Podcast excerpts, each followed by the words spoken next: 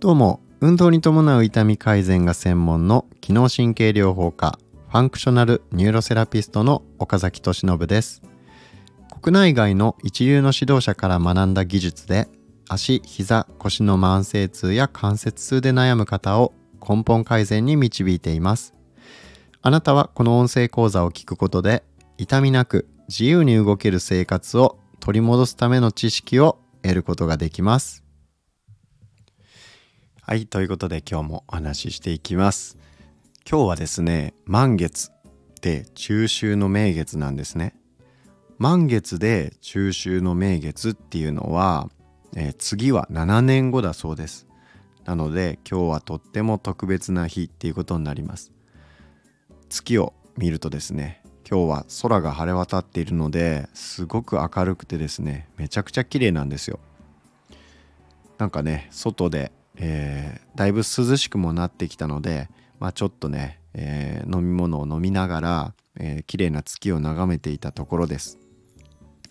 えー、毎日ですねこういう何て言うんでしょうねこれくらいの温度感だったらいいのになって思うぐらいちょうどいい気温で、え、過ごしやすくなってきましたね。でこの秋になるとですね食欲が旺盛になってきます。で僕もですねえー、かぼちゃが昔から大好きなのでかぼちゃをですねよく食べるんです最近、えー、いつも行ってるですね、えー、ブロンコビリーっていうまあチェーン店のステーキ屋さんがあるんですけどそこでですねランチタイムはサラダバーだけ注文できるっていうのがあるんですね。でそのサラダバーの質がものすごく高くて、えー、本当にね美味しいサラダバーが食べ放題で、えー、880円だったかな。まあとにかくめちゃくちゃ安いんですよ。でなので僕はね本当にあのブロンコビリーの大ファンなんですけどまあ是非ね行ったことがないという方は、えー、ブロンコビリーに行ってみてください。サラダバー本当に美味しいです。でお肉もねあのー、美味しいのででしかも安いランチタイムだと、え、ステーキ食べても2000円いかないです。えー、1800円ぐらいかな。えー、それでチケットもね、ドリンクバーのチケットとかもあるので、それ使うとね、えー、飲み物飲み放題でサラダバー食べ放題で美味しいお肉とご飯が食べれて2000円切ってしまうというね、えー、ものすごくお得な、えー、ランチが食べれるので、まあ、ブロンコビリ。ー、まあ、僕えー、別にお金もらったりしてるわけじゃないですけどもちろん、あのー、すごい好きでね行ってるので、まあ、ぜひですね行かれたことない方はあの、まあ、僕いろんなチェーン店ね、あの、行ったことありますけどあの食事するところね、まあ、その中でもブロンコビリーは本当にかなり大好きな方でして。まあ大戸屋とかもねあのよく行くんですけど和食を食べに。えー、まあ、このブロンコビリーもねあのお肉食べたくなったらブロンコビリー。あとはサラダバーですね。食べたくなったらブロンコビリーに行くっていう感じで、まあ、結構ね僕はしょっちゅう行ってるんですけど本当に美味しくておすすめです。でまあそんなところの話なんですけどまあ今日はね、えー、雑談をしようかなというふうに思ってます、まあ、前回、えー、杉本さんとの会話、えー、対談っていうのをしたんですけど、えまあね亡くなる直前というか、えー、死の淵をさまよった時にものすごい気持ちいい感覚がしたっていう風にね言われてましたよね。であの痛みっていうのがね本当に死ぬ時っていうのは全然痛くないんだよみたいなことをですね、えー、まあ、あの斎藤ひとりさんっていう人が言ってたんですよ。まあ、斎藤ひとりさんっていうのはえー、もう知ってる方も多いと思うんですけど、えー、何年だったかな？9年とか8年とかだったかな？連続で、えー、納税額日本一になったっていうまあすごい実業家の人なんですけど、えー、まあその方のお話ねめちゃくちゃ面白いんで、まあ、ネットでもよく斎藤一人とかって検索するとねいろんな声が音声が出てくるんですけどまあ、結構ねスピリチュアル系のことを割といろいろお話ししてる方なんですけどまあなんかそんなに怪しいっていう感じじゃなくて本当に人として大事なことみたいなのをいろいろ話しててめちゃくちゃ説得力があるんですよね。なのでまあお話もしかもめちゃくちゃ面白いと。うん、なので僕ね斎藤ひとりさん大好きなんですけど、まあ、そのひとりさんがね、えー、言われてたことで、えー、なんかその死ぬ瞬間っていうのは実は痛みっていうのはないんだよみたいなことを言ってて まあほんまかいなっていう話なんですけどでも本当に、えーまあ、この杉本さんのお話昨日対談してた杉本さんはめちゃくちゃ、え、それまでは結構苦しいなっていう感覚があったけど、えー、本当にもうだんだんそれが気持ちよくなっていってふわっとああ気持ちいいっていう感じだったっていうふうにおっしゃられてたんですよね。でそうしている時に、え息子さんが呼ぶ声が聞こえて、えー、泣いて呼んでる声が聞こえてそれで、まあ、大の大人が泣くなよって思いながら、まあ、ふっとこう意識が戻ってきたってていうで戻ったらそこからまた苦しいっていう感覚が戻ってきたっていうのをね、ま、言われてたわけなんですよ。だからすごいあやっぱそうなのかなと思ってえー、痛みっていうのはまあ本当本当に、まあ、あの世に行ってしまう時には、えー、感じないもんなんだろうなと逆に気持ちがいいような感覚になるのかなっていうふうにね、まあ、ちょっと思ったんですよ。なのでまあちょっと冗談半分にねひとりさんが言ってたのはあの痛い痛いって言ってるうちは大丈夫だみたいなまあそんなことを言ってたんですよ。まあこれはねあの実際にこの臨死体験とかねされた方のお話っていうのは僕は杉本さんだけじゃなくて、えー、岡山県の新庄村にいた時にまあちょっとある方がね、えー、その臨死体験をしたっていう方がいてでその人も同じようなことをおっしゃられてたんですね。まあ、要はあの痛いとか苦しいっていう感覚は全然なくてすごい気持ちが良かったっていうんですよ。うん、だからまあ割とねそういう話を聞くので、えー、まあ本当にこう亡くなる時っていうのは苦しみっていうのから解放された状態になるのかなっていうふうにね、えー、思ったりしてるわけです。うんまあ、実際のところ確認しようがないですけどその時の状態になったら、えー、まあ分かることなんですが、まあ、すごく興味深いなと思ってで僕普段痛みをどうやってね解決していくかとか、まあ、慢性痛の治療っていうのを、えー、まあ、専門に取り扱ってるので、えー、まあ、痛みに関しては結構いろいろ本とかあの読んでるんですけどあのま、今日ですねちょっと患者さんいつもですねものすごく痛みに対してその敏感過敏になっちゃってるっていう方がまあちょっと一人いましてねものすごい不安症になってるんですねその方。でもうあの不安で不安で仕方がないいつも体の、えー、ああなったらどうしようこうなったらどうしようっていうことばっかり、まあ、言ってるらしいんですね。で家族の方にも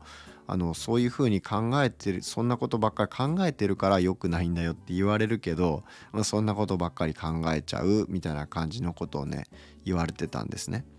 であの痛みの治療においてすごい大事なことっていうのが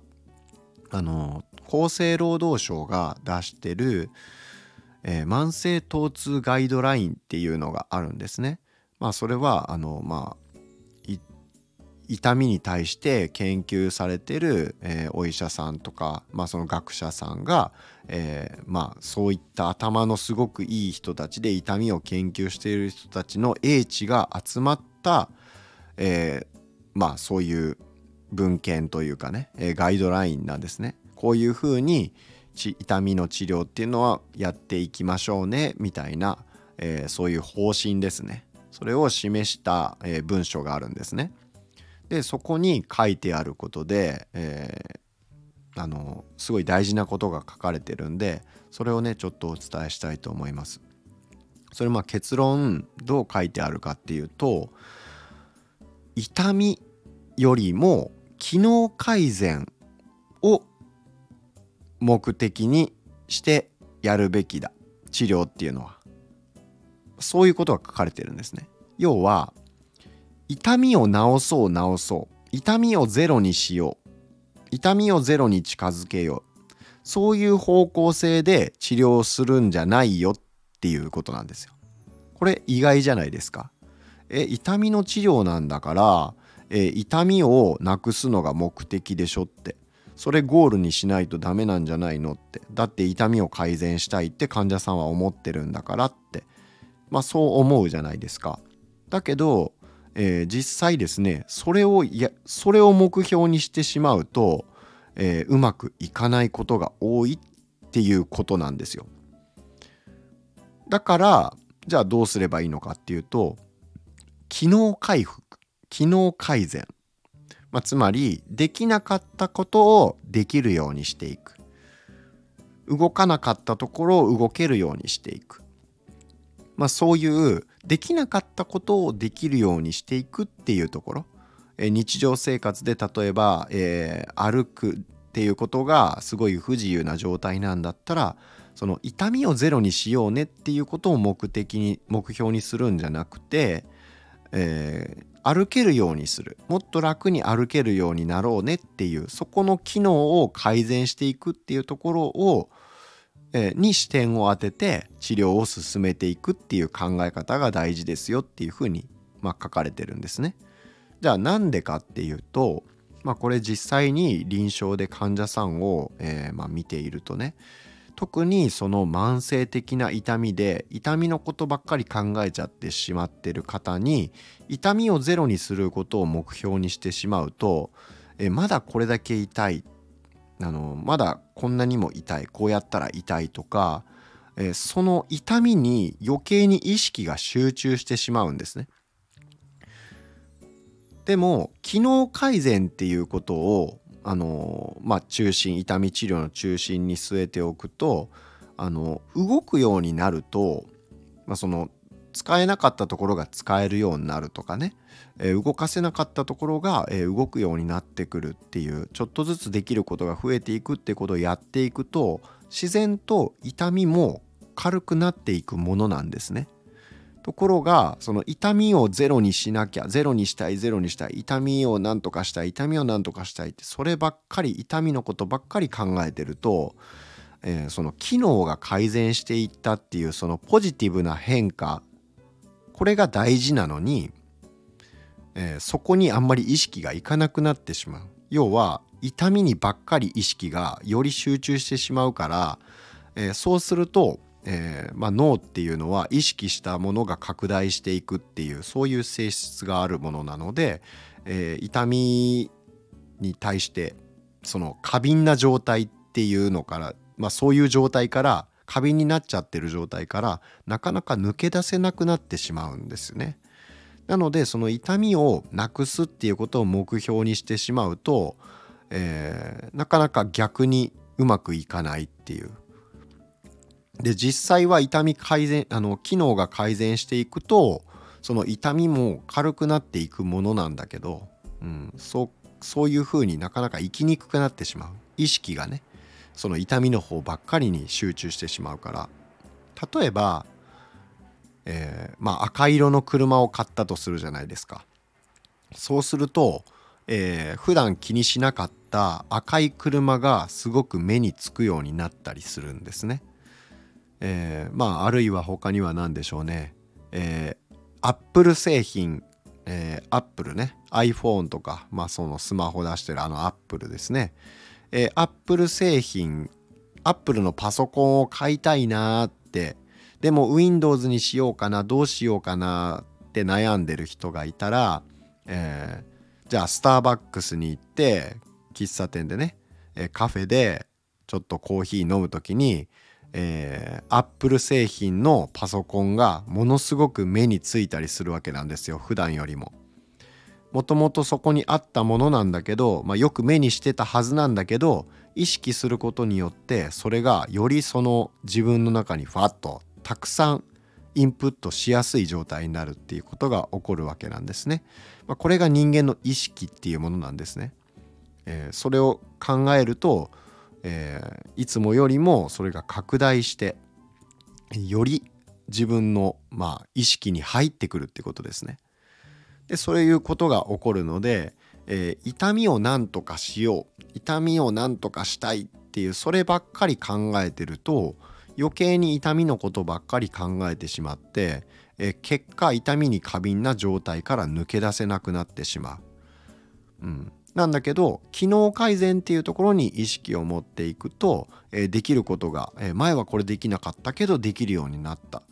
えー、例えばね僕の患者さんだと、え夜間痛があったんですね、え左肩が痛くて夜もうズキズキ痛んで眠れないっていう最初そういう状態だったんですよね、まあ、眠れないというか寝れるんだけど夜中に目が覚める何回もってね